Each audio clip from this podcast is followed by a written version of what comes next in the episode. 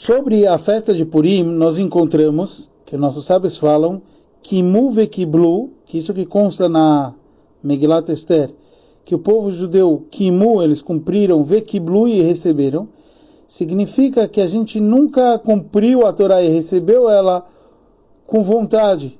Na hora do Matan Torá, da autora da Torá, nós fomos forçados a receber a Torá. Hashem está escrito que botou o Har Sinai sobre as nossas cabeças. Naquele momento o povo, vamos chamar assim, foi forçado a receber. Finalmente, na festa de Purim, na época de Purim, quando o povo estava ali com o decreto de Haman, etc., o povo recebeu sobre si cumprir Torah e Mitzvot com gosto, com vontade. Kimu e Kiblu, eles cumpriram e receberam a Torá com vontade. Então, a festa de Purim tem a ver com o recebimento da Torá com vontade. E aonde a gente vê isso nas mitzvot de Purim?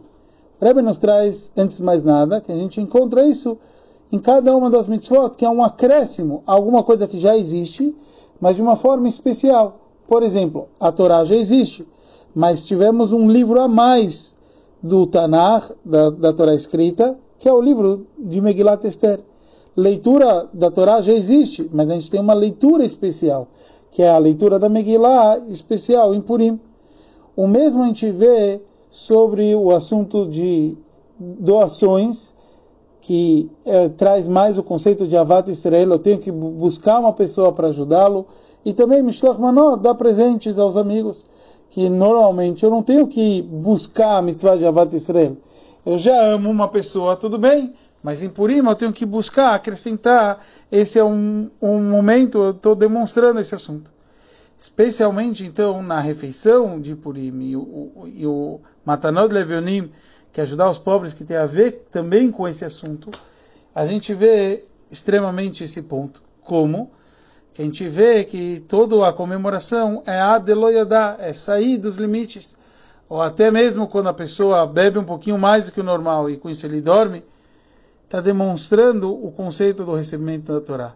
Na hora que o povo recebeu a Torá, está escrito que Parham Nishmatam, a alma deles saiu do corpo deles.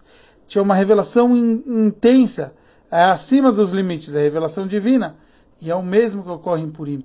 A gente se conecta a Hashem e a gente se alegra e quer alegrar os outros, que é só alegrando os outros que a gente traz essa revelação da Shekhinah, principalmente as pessoas menos afortunadas. Então é dessa forma que se comemora o Purim, é se conectando a um nível maior, e é por isso que a comemoração é justo dessa forma.